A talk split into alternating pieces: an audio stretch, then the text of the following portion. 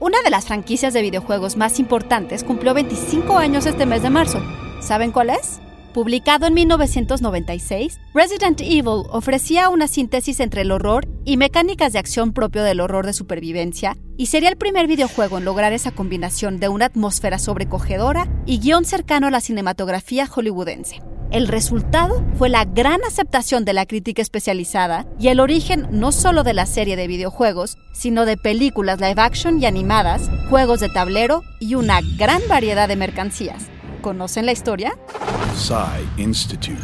Masterpiece Your Life. Shinji Mikami, diseñador de juegos japonés y creador del juego, ofrece una interesante distinción entre el videojuego de horror y el de horror de supervivencia, que da oportunidad al jugador de defenderse utilizando armas de distintos tipos y que puede encontrar en el espacio de juego.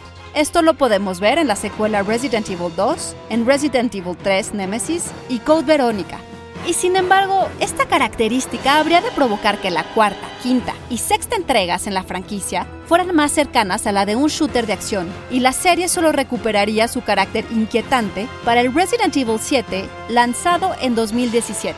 Hey now. Think positively, alright? We talked about this. I know. We hardly talk about anything else.